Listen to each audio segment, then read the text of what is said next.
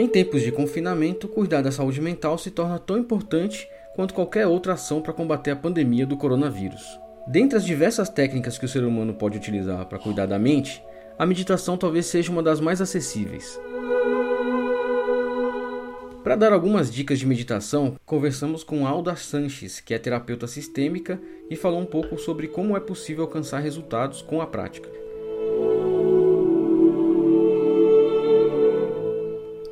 Alda, como podemos inserir a prática da meditação para ajudar a passar por esse momento de isolamento social, por exemplo? Pensando agora nas ferramentas que podem ser utilizadas para nos ajudar nesse processo de conquista da meditação, tem duas dicas que são muito simples que eu considero fáceis de serem realizadas e que nos trazem resultados excelentes. O primeiro deles é em relação a a gente construir dentro de nós bons sentimentos, né? que a gente nutra nosso ser de bons sentimentos. Como é que a gente faz isso de uma maneira simples? É um exercício básico e bem, bem tranquilo.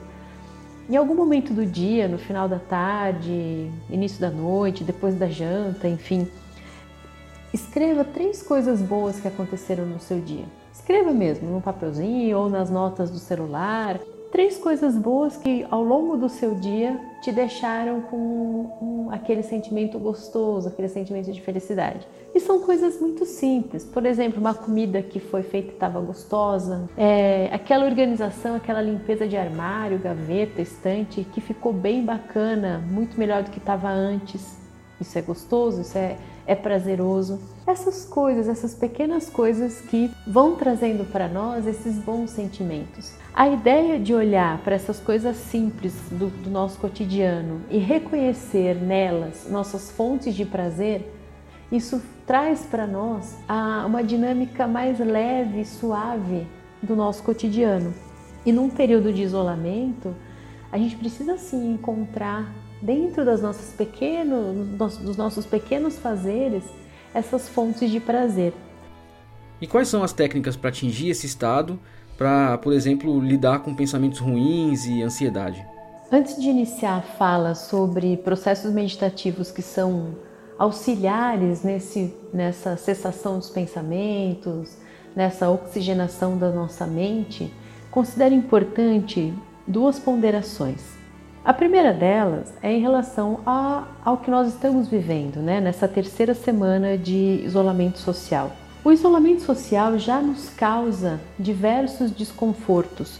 Primeiramente, porque nós somos seres sociais, nós precisamos e necessitamos da interação social. Então, a privação dessas relações sociais, obviamente que vai nos causar esse desconforto. Tem o item sobre as incertezas que é justamente quanto tempo esse isolamento vai durar, a questão de quem permanece com seus trabalhos ou não, se vai haver dinheiro suficiente para se manter durante esse período de, de isolamento, enfim, todas essas incertezas vão gerando ansiedades e processos estressantes. Há uma sobrecarga no nosso cérebro de demandas, de questões, de perguntas sem respostas. A outra questão é o processo de criar rotinas. É de fato importante para que a gente tenha essas metas a serem cumpridas, esses trabalhos a serem realizados, mesmo que as questões diárias e cotidianas. Eu considero de extrema importância que essas rotinas não sejam também para nós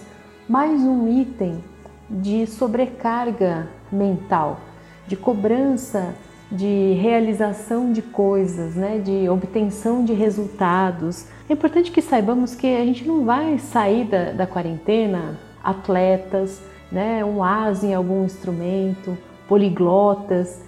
Então, que a gente coloque para nós rotinas e metas factíveis, palpáveis e realizáveis nesse período de tensão. Não é um momento fácil e também não é um momento onde a gente precisa criar para nós mesmos mais um item de estresse, mais uma sobrecarga emocional e mental dentro desse período. Qual a importância da respiração para auxiliar nesse processo meditativo? Nossa respiração ela, ela tem duas fases, a inspiração e a expiração.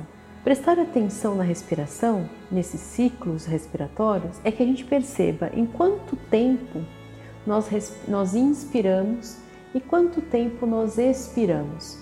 A ideia para o processo meditativo, para a cessação das nossas atividades cerebrais, é que a nossa respiração ela se amplie, ou seja, a gente inspire em tempos maiores e expire em tempos maiores também. Se a gente perceber a respiração de alguém que está dormindo, ela é mais longa, mais suave.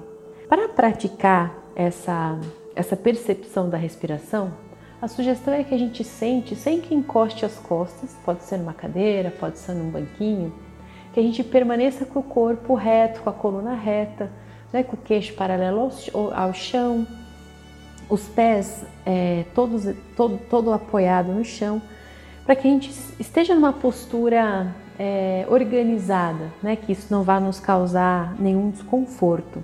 Feche os olhos e comece a perceber os seus ciclos respiratórios.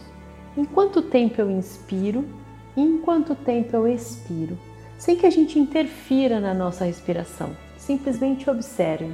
A ideia é que a gente vá, ao longo dessa prática, ampliando os nossos ciclos respiratórios e o tempo que a gente permanece fazendo esse exercício de percepção da respiração. Ao prestarmos atenção na respiração, a gente dá um tempo para o nosso cérebro, a gente dá um tempo para os nossos processos de pensamento e isso faz com que o cérebro descanse. E a gente pode estabelecer no nosso dia é, várias vezes dessa prática. Nesse período, a gente construa esse hábito do silenciar da mente, né, para que a gente possa também cuidar né, e exercitar a nossa mente de uma maneira tranquila, de uma maneira que ela precisa para reorganizar os seus processos mentais, para que a gente encontre novamente criatividade, para que a gente possa dormir melhor, comer melhor. Certamente isso vai trazer um, um alívio da ansiedade, uma tranquilidade, né? esse momento de silêncio, nesse tempo que nós estamos vivendo, com um bombardeio de informações. Né? Recomendo que todos façam e que tenham uma boa jornada nesse isolamento social. Bem, essas foram algumas dicas aí da Alda que veio ajudar a gente a lidar com esse momento de dificuldade que a gente está passando agora, nessas situações como o, a do isolamento social, né? Fique ligado no nosso Instagram também, que de vez em quando a Alda está por lá fazendo alguma live ou trazendo mais informações. Eu sou Plínio Rodrigues para o programa Rolê.